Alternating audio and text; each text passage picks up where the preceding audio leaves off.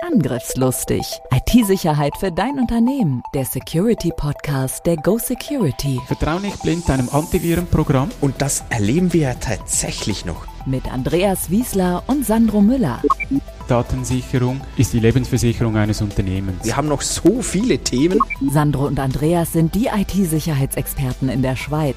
Mit ihrer Firma Go Security sind sie die Firewall für zig Unternehmen. Seit über 20 Jahren schon.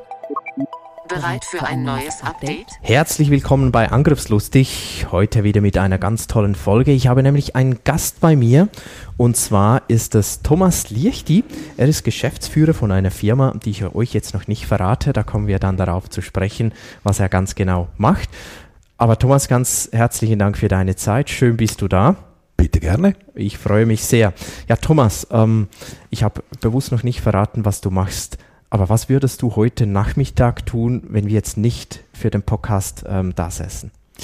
Ich denke, ich würde wahrscheinlich mit einigen Partnern sprechen, wie wir das Geschäft ankurbeln können, welche Unterstützung wir ihnen bieten können. Und das sagt auch schon einiges aus. Wir arbeiten vor allem mit Wiederverkaufspartnern, um unsere Services äh, den Endkunden schmackhaft zu machen. Was sind das für Services? okay, gut, jetzt kann ich es nicht mehr allzu lange, oder können wir das nicht mehr allzu lange verheimlichen. Wir schützen die Geschäftstätigkeit unserer Kunden, indem wir deren Daten sicher bei uns hinterlegen. Technisch gesprochen ist das eigentlich ein Backup-Service. Wir kommen sicher nachher im Laufe des Gesprächs noch äh, etwas detaillierter darauf zu sprechen. Aber der Punkt ist wirklich, dass wir im IT-Bereich sicherstellen, dass die schützenswerten Daten, die sind ja schlussendlich äh, das Herz und das Hirn einer Firma, im Notfall irgendwo noch äh, zur Verfügung stehen würden. Genau. Damit ähm, ist die Katze aus dem Sack. Du bist Geschäftsführer von der Firma Mount 10. Korrekt.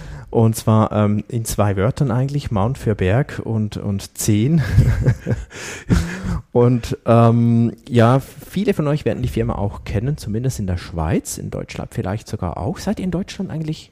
Ja, gibt einige Kunden in Deutschland, ähm, muss ich aber ehrlich sagen, eigentlich unser Hauptfokus äh, liegt auf der Schweiz nach wie vor. Wir können weltweit eingesetzt werden, aber es ist schon so, dass äh, unser Hauptmarkt der Heimmarkt die Schweiz ist. Und ja, Mount 10 ähm, geschrieben quasi in einem Wort, Mount 1.0, ist ein bisschen ein Wortspiel, da kommen wir vielleicht auch noch darauf zu sprechen, später im Interview.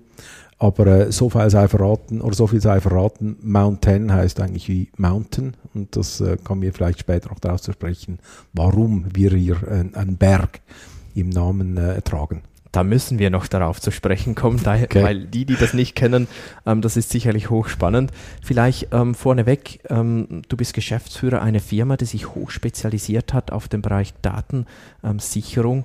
Und äh, vielleicht mal, wie bist du überhaupt dazu gekommen oder das, was war so dein Werdegang? Boah, okay, da muss ich vielleicht ein bisschen weiter zurück, aber grundsätzlich bin ich ähm, als ich aus der Schule kam, so ein bisschen ziellos durchs Leben. Zuerst, habe mich dann für Elektronik interessiert, habe dann in der Schweiz, gab es eine, eine absolute Standardausbildung, äh, die man heute nicht mehr so kennt, die hat sich äh, FEAM genannt, ein Fernmelde- und Elektronikapparate-Monteur.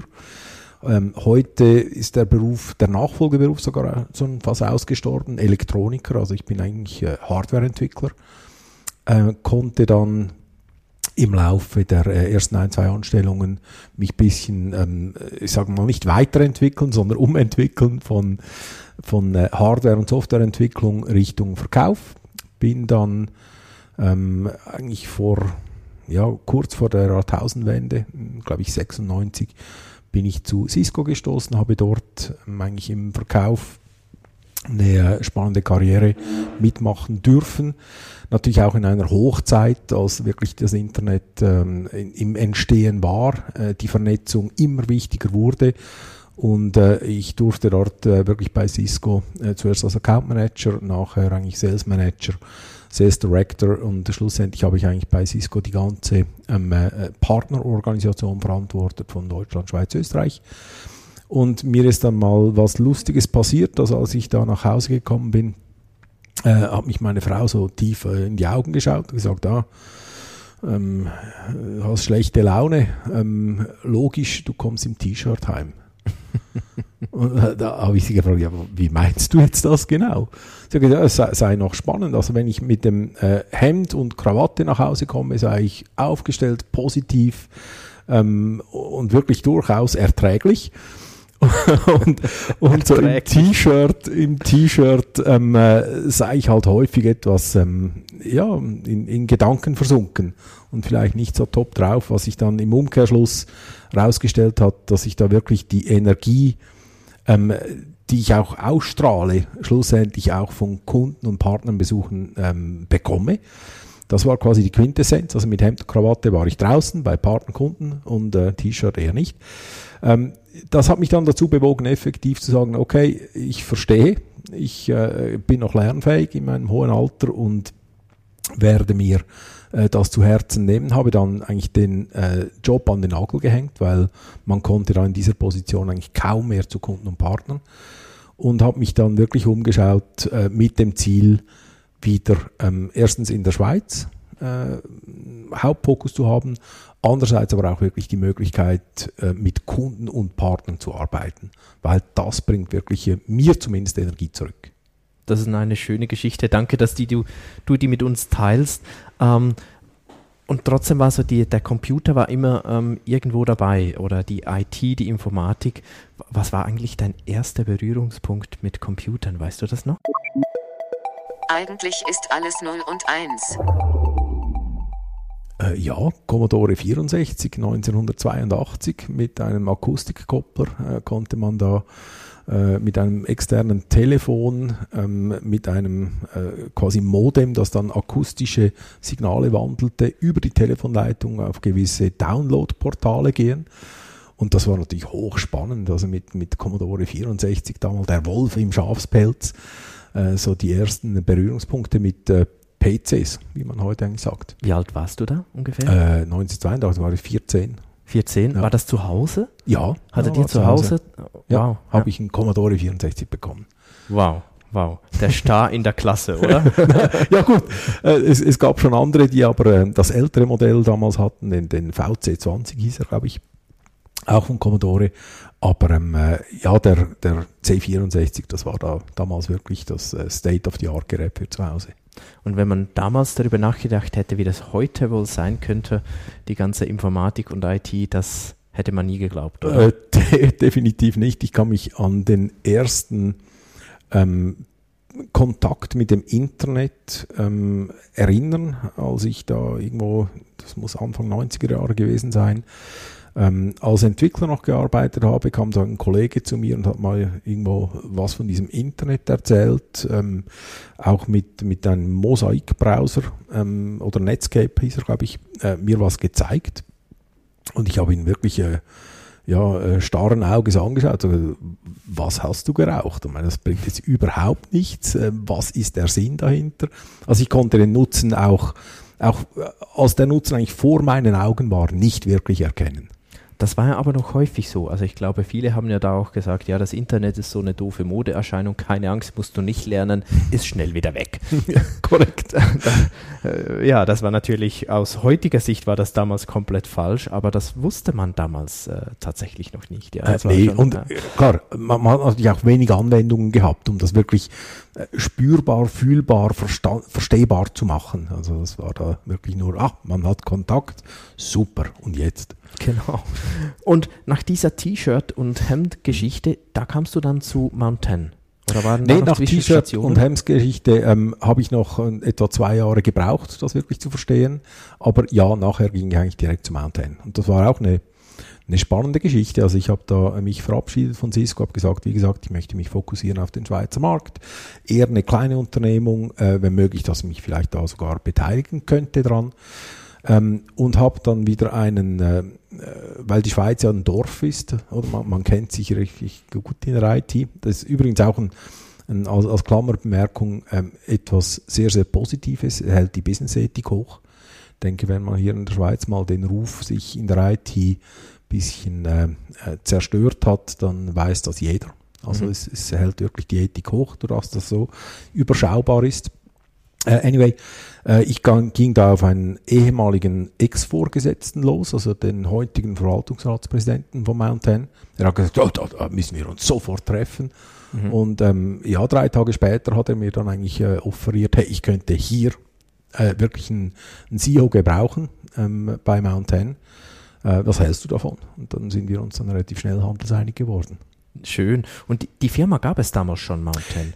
Das, wie, wie, alt war die da, als du dazu Also kamst? Mount 10 als Name gibt es äh, schon sehr lange, hat aber nicht sehr viel mit uns zu tun. Da gibt es noch eine, eine, eine ältere Geschichte. Aber uns in unserem Businessmodell eigentlich gibt es seit 2005.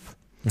Wir haben uns dann 2010 ähm, umbenannt in Mount 10 und ähm, sind eigentlich seit daher auch unter diesem Namen wirklich äh, aktiv am Markt bekannt. Was genau macht ihr jetzt eigentlich? Wir haben das vorhin schon ein bisschen angedeutet, ganz zu Beginn, Datensicherung, aber was ganz genau macht ihr? Kannst du uns das mal erklären? Okay, also wie gesagt, wir sichern oder wir schützen die Geschäftstätigkeit unserer Kunden, indem wir deren Daten sicher, unveränderbar bei uns hinterlegen. Und bei euch heißt ja was Spezielles. Genau, jetzt äh, zwei Punkte. Also was heißt unveränderbar und warum? Und was ist bei uns? Ähm, unveränderbar ist daher essentiell wichtig, das wird unterdessen auch gesehen aufgrund dieser äh, Krypto-Trojaner, dieser Ransomware, dieser Malware, die eigentlich äh, gegebenenfalls bei unseren Kunden ähm, immensen Schaden anrichten kann, indem die Daten der Kunden verschlüsselt werden und eigentlich nachher ein Schutzgeld erpresst wird, um die Daten wieder lesbar machen zu können von Hackern. Und das ist natürlich essentiell, dass ein, ein, Backup, also eine Datensicherung, quasi unveränderbar ist. Das heißt also, auch wenn der Kunde, Entschuldigung, auch wenn der Kunde hier einen solchen Verschlüsselungstrojaner äh, einfangen würde, dass er eigentlich ohne ähm, Datenverlust einen sauberen Stand, quasi sagen wir dem, also ein, ein, sauber, ein sauberes Set Daten wieder zurück äh, laden kann in die neu äh, aufgesetzte Infrastruktur und eigentlich wieder weiterarbeiten kann. Also es, es verhindert, dass man erpressbar ist. Das ist das eine. Ähm, und da gibt es verschiedene äh, Flavors, verschiedene Nuancen dieser Datensicherung. Wie lange sollen die Daten aufbewahrt werden? Ähm, welche Funktionalitäten will man wirklich zurückspielen können? Sind es nur die Daten? Sind es die ganzen Systeme? Aber das ist wirklich ein, äh, ein, äh, in einem Beratungsgespräch können wir das dann definieren mit unseren Kunden. Ähm, jetzt, wo die Daten sind, und jetzt kann ich auch das Geheimnis lüften, warum wir Mount 10 heißen. Wir haben da ein bisschen einen speziellen Setup, sind auch für das bekannt, dass eben ähm, unsere Daten oder die Daten unserer Kunden auf Infrastrukturen liegen, die in zwei alten oder in einem neuen Armeebunker und einem älteren Armeebunker eigentlich hinterlegt sind. Wir nennen die Swiss Fort Knox 1 und Swiss Fort Knox 2. Sind eigentlich die sichersten Rechenzentren äh, Europas. Jetzt äh, werden Sie, werdet ihr euch vielleicht die Frage stellen, ja, braucht man einen Berg, um da wirklich äh, diese Serverinfrastrukturen zu schützen? Äh, nee, braucht man nicht. Aber wir sind kompromisslos in dem, was wir tun. Es geht eben auch darum, sicherzustellen, dass niemand äh, einfach so ähm, unsere Rechenzentren entweder sabotieren kann, also die absolute Sabotagesicherheit muss gegeben sein, wie auch die Sicherheit, dass niemand, der nicht berechtigt ist, irgendeine Möglichkeit hat, an die Serverinfrastrukturen und damit zwar an die verschlüsselten Daten, aber trotzdem an die Daten unserer Kunden zu kommen. Also der Punkt ist, wir sind kompromisslos. Warum zwei Berge? Weil wir einfach sicherstellen wollen, dass wir nie Daten unserer Kunden verlieren. Und auch bei uns kann es mal passieren, dass eine Infrastruktur irgendwo einen Hiccup hat, äh, vielleicht repariert werden muss. Und daher haben wir zwei unterschiedliche Standorte, also zwei äh, Armeeanlagen, zwei Bunker, äh, hochsicher in zwei verschiedenen Tälern, in zwei verschiedenen ähm, äh, Erdbebenzonen, um sicherzustellen, wirklich, dass da nichts passieren kann. In den einzelnen Bergen sind wir auch so weit gegangen, dass wir unterschiedliche Hardware-Infrastrukturen nutzen, unterschiedliche Betriebssysteme, unterschiedliche Betriebskonzepte, um einfach sicherzustellen, wie gesagt, dass wir nie äh, Daten unserer Kunden verlieren, weil wenn wir das verlieren, dann sind unsere Kunden äh, das letzte Sicherheitsnetz los. Angriffslustig. Angriffslustig. Jetzt, ich finde das hochspannend. Auf der einen Seite, du sagst, wir sind kompromisslos und, und erzählst das auch gut mit den zwei Rechenzentren, zwei Betriebssysteme. Eigentlich alles so, wie man das machen sollte, wenn man sagt, ja, genau so müsste es theoretisch sein. Ähm, das wird ja auch immer dann durch solche Umstände komplex auf der einen Seite und komplex heißt ja auch teuer. Ähm, warum sind eure Kunden trotzdem bereit, diesen Schritt zu tun? Ja, eine gute Frage. Da müssen wir vielleicht noch mal einige Kunden da fragen. Aber ich denke, diese Kompromisslosigkeit, dass wirklich der Kunde davon ausgehen kann und das auch weiß, dass er äh, effektiv ruhig schlafen kann, dass wenn er nichts von uns hört, dass alles in Ordnung ist. Weil wir haben natürlich nicht nur den, den technischen, normalen Betrieb, stellen wir sicher, sondern wir haben auch äh, relativ strikte Eskalationsprozesse. Das heißt, wenn mal was nicht läuft, wenn wir Anomalien feststellen, bei Kundenbackups, dann agieren wir. Also wir schreiben zuerst mal E-Mails, dann telefonieren wir, äh, dann eskalieren wir äh, im Kunden drin, äh, bis schlussendlich der Kunde eigentlich einen eingeschriebenen Brief von uns bekommt, mhm. der mehr oder minder aussagt, hey, seit zwei Wochen oder zweieinhalb Wochen versuchen wir sie zu erreichen, das Backup läuft nicht mehr, ähm, wir brauchen jetzt ihre ähm, äh, Aufmerksamkeit, um mit uns eigentlich das Ganze wieder lauffähig zu kriegen. Und ich genau, glaube genau das, diese, diese absolute Spezialisierung einerseits, dass wir nichts anderes tun tagtäglich und andererseits diese kompromisslose Ausrichtung auf den Nutzen des Kunden. Das ist das, warum unsere Kunden auch etwas mehr bezahlen als für andere Services. Heißt aber natürlich auch, wir müssen mehr bieten und wir wollen auch mehr bieten. Möglicherweise fragen sich jetzt unsere Zuschauer so, naja gut, aber da gibt es ja nicht so eine große Zielgruppe. Das sind vielleicht äh, Geheimdienste und drei Großkonzerne auf der Welt oder so. Das stimmt ja nicht, oder? Äh, naja. was, was sind so die, die, die Bereiche, wo eure Kunden herkommen? Woher kommen die? Ja, eine ganz spannende Frage. Also was es ähm, auf sich hat mit der Datensicherheit, hat effektiv nichts mit der Branche zu tun. Äh, das kann von einem ich sage jetzt nicht despektierlich gemeint, von einem Malerbetrieb über eine Schreinerei sein, äh, bis hin eigentlich zu einer ähm, äh, Bank, zu, zu Gerichten, zu, ähm, äh, zu politischen ähm, Organisationen. Also wir haben eigentlich aus jeder Branche, aus jeder Größe auch in diesen Branchen Kunden. Wir sind äh, sehr stolz darauf, dass wir auch auf unserer Webpage einsehbar ähm, einige Dutzend, wenn nicht fast 100 Kunden ähm, nennen dürfen. Und zwar nicht nur mit Logo äh, und Name des Kunden, sondern auch effektiv mit welcher Person äh, man sprechen darf, wenn man da eine Referenzauskunft möchte. Und ich denke, unsere bekanntesten Referenzen sind ganz klar die Parlamentarier der Schweiz, also alle Nationalstände und Bundesräte haben eigentlich die Daten tagtäglich bei uns. Ich würde gerne mal dort reinschauen, geht aber nicht, weil die Daten äh, immer verschlüsselt sind. Gibt es auch keine äh, Backdoor. Heißt auch, wenn da ein Kunde gegebenenfalls ein, äh, einen sogenannten äh, Verschlüsselungskey mal verlieren würde, dann, äh, ja, auch wenn er mich kennt, er darf mich anrufen, er darf mich äh, in Beugehaft nehmen, auf die Streckbank oder äh, Waterboarden. Ich kann ihm nicht helfen. Es gibt auch keine Möglichkeit, den zu regenerieren, weil die Verantwortung darf nicht bei uns liegen, die muss beim Kunden liegen. Also nochmal auf den anderen Punkt zurück als eben ähm, Parlamentarier, äh, Revisionsaufsichtsbehörden. Es gibt viele Kantonsspitäler, äh, die bei uns Daten sichern, hunderte von Gemeinden und Städten, ähm, Gerichtsbarkeiten und natürlich dann wirklich aus der Industrie von Transportunternehmen, Bauunternehmen, you name it, also querbeet. Du hast selbst erwähnt, der Berg, naja, der wäre vielleicht nicht zwingend nötig. Ist der Berg nur Marketing? Äh, nee, nee, der ist nicht nur Marketing, ist natürlich auch wirklich ein sehr, sehr äh, guter Standort, in dem wir eigentlich die ähm, äh, quasi die, die Transformatoren im Berg drin haben. Wir haben sehr sauberen Strom. Ähm, natürlich auch von der, von der Frequenzstabilität her und so weiter, weil wir das selber kontrollieren. Das hat durchaus äh, positiven Einfluss auf äh, den ganzen Betrieb der Rechenzentren. Wir haben äh, das Glück, wir hatten wirklich noch nie einen Ausfall, ähm, äh, den wir nicht ähm, äh, vorausgesehen haben und dann natürlich überbrücken konnten. Also es gibt eigentlich durchaus auch ähm, operative Vorteile, wenn man die Infrastruktur eben selber betreibt und nicht irgendwo eingemietet ist. Hat euch die Ransomware-Geschichte der jüngsten Vergangenheit geholfen, Kunden anzuwerben? Ich würde nicht so weit gehen, dass wir massiv mehr Kunden gewonnen haben durch die Ransomware.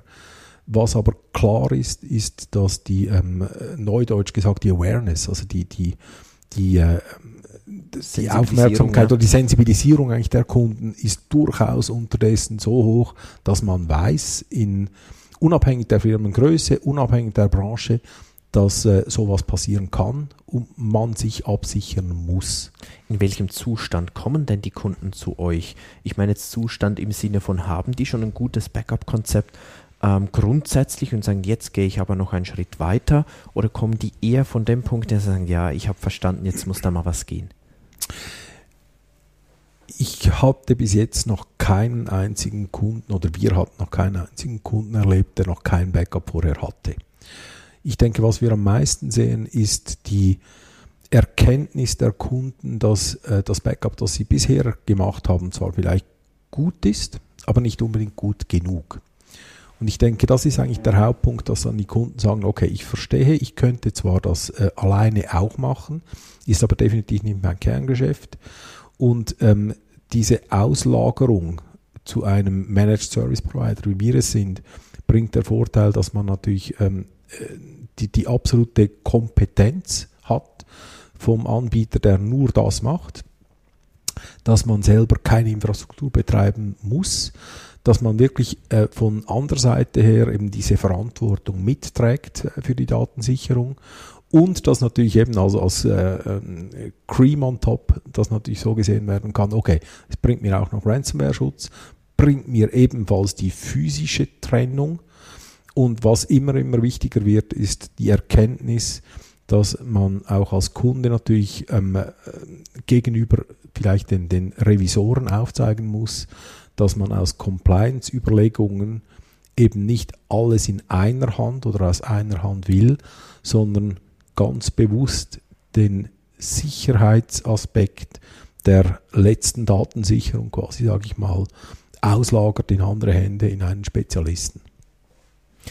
Jetzt, was ihr macht, ist ja auch ein wenig etwas für, ich sag mal, verrückte, paranoide, zahlungskräftige Menschen. Vielleicht stimmt das nicht ganz, aber vielleicht teilweise eben schon auch.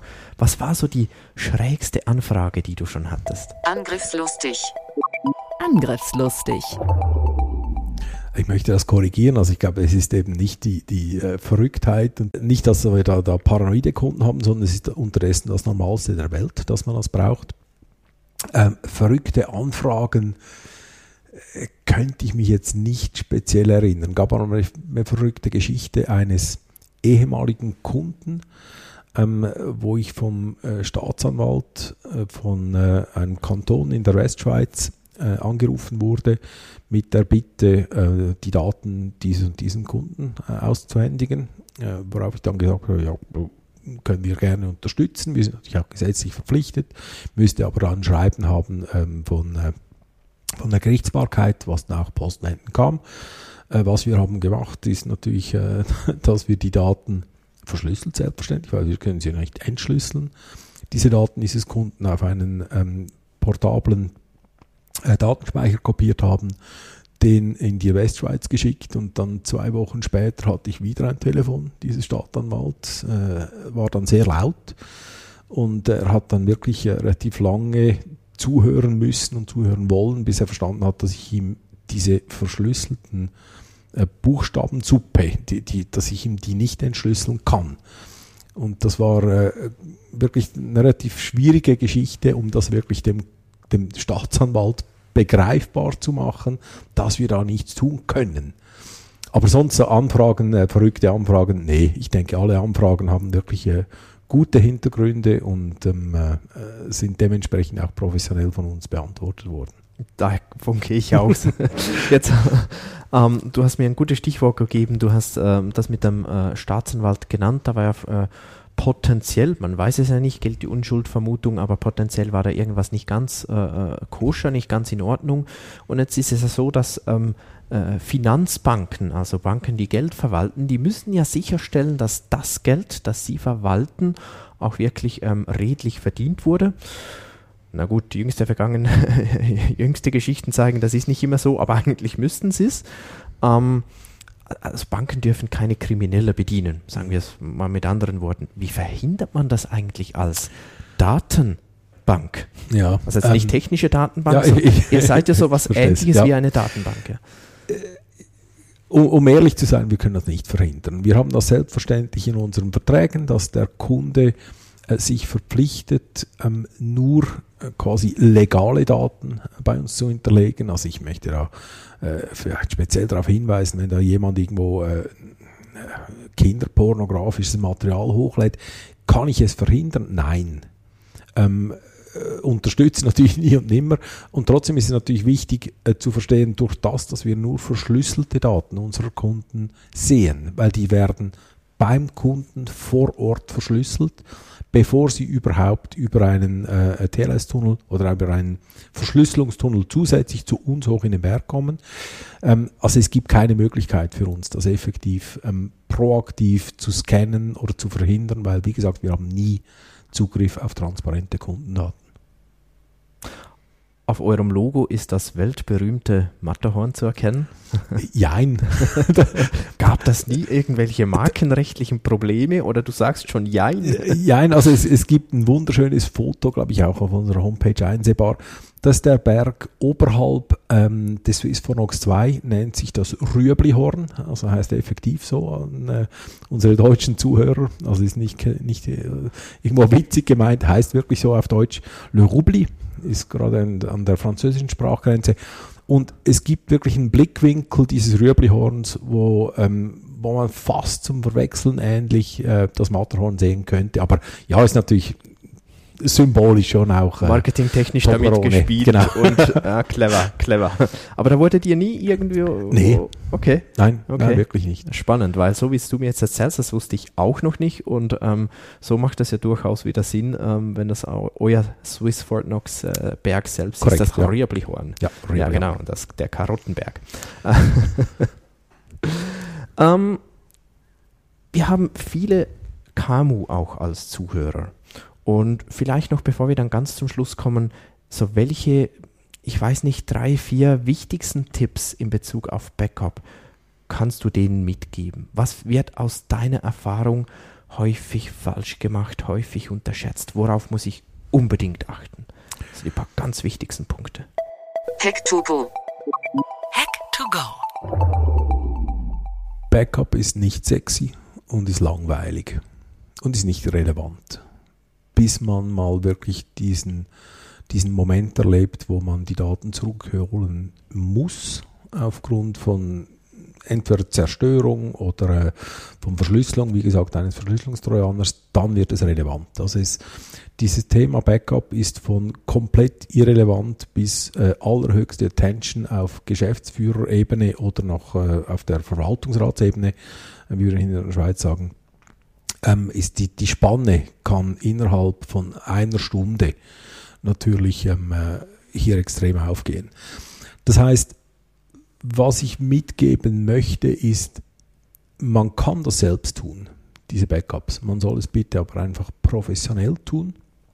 Man soll sicherstellen, dass man die Datenträger, wenn man es wirklich selber macht, eben vom Netz nimmt nachdem die Backups gemacht worden sind, oder mit einer äh, Backup-Software zusammen ähm, diese Backups durchführt, die sicherstellt, dass einfach die geschriebenen Backups unveränderbar sind. Ich denke, das ist der absolut wichtigste Punkt. Also nicht, dass man irgendwo eine, eine, äh, NAS irgendwo eingebaut hat, so eine, eine Netzwerkspeicher, äh, ähm, äh, Device oder eine, eine, externe Harddisk in ganz kleinen Umfeldern, die da einfach immer eingesteckt ist und das am Freitagabend dann jeweils läuft. Manchmal nimmt die Sekretärin das wirklich weg äh, vom Netz, manchmal auch nicht. Ähm, das ist brandgefährlich, weil Ganz verhindern kann man einen Virenbefall leider nicht. Man kann aber wirklich dafür sorgen, dass wenn sowas passieren sollte, dass man einfach ähm, sich selber das Leben wieder einhauchen kann. Weil jede Cyberversicherung kann Ihnen den Schaden, den quasi Aufwand decken, äh, den es braucht, um das Ganze wieder lauffähig zu machen, aber keine Cyberversicherung bringt Ihnen Ihre Daten zurück. Das ist doch ein perfekter Abschluss. Ich habe noch ganz zum Schluss ein paar Fragen an dich, Thomas. Ganz kurze Sätze, die du gerne entweder fertig machen kannst oder mit wenigen Worten beantworten. Was fasziniert dich mehr? Die Schweizer IT-Landschaft oder die Schweizer Berglandschaft? äh, die Berglandschaft, weil ich sehr gerne äh, draußen bin, wenn ich kann. Ähm, es ist äh, faszinierend. IT ist auch spannend, aber Berge sind faszinierend. So viele Stunden war ich schon in unserem Swiss Fort Knox 1 oder 2? 20. Meine Buchempfehlung für alle. Äh, äh, gibt einige Bücher. Ähm, das Spannendste ähm, und das Lehrreichste ist wahrscheinlich äh, für mich gewesen vor einigen Jahren das Buch Freakonomics. Wenn ich jetzt nochmals von vorne starten könnte, diese Ausbildung würde ich sofort machen. FEAM. Welches ist eigentlich dein Lieblingsberg? Ähm, effektiv der Korvatsch im äh, schönen Engadin. Skilaufen ist dort absolut faszinierend. Äh, ist kein markanter Berg, aber äh, ist für mich eine zweite Heimat. Thomas, ganz herzlichen Dank für deine Zeit, für die vielen Informationen für unsere Zuhörer. Und wir sind damit am Ende von dieser Folge. Wenn es euch gefallen, gefallen hat, dann ähm, schaut weiter rein, weil es gibt nochmals eine Folge mit Thomas, das kann ich euch schon mal versprechen. Und wir freuen uns natürlich über eure Bewertungen und Kommentare. Macht's gut, bis zum nächsten Mal. Tschüss. Tschüss. Angriffslustig IT-Sicherheit für dein Unternehmen. Der Security Podcast der Go Security. Wie schütze ich mich vor Cyberkriminellen? Welche Passwörter sind sicher? Und was kann passieren, wenn ich gehackt werde? Bleib dran, abonniere jetzt den Podcast. Mehr Antworten gibt es in den nächsten Folgen mit Andreas Wiesler und Sandro Müller. Weitere Updates und Tipps auf gosecurity.ch.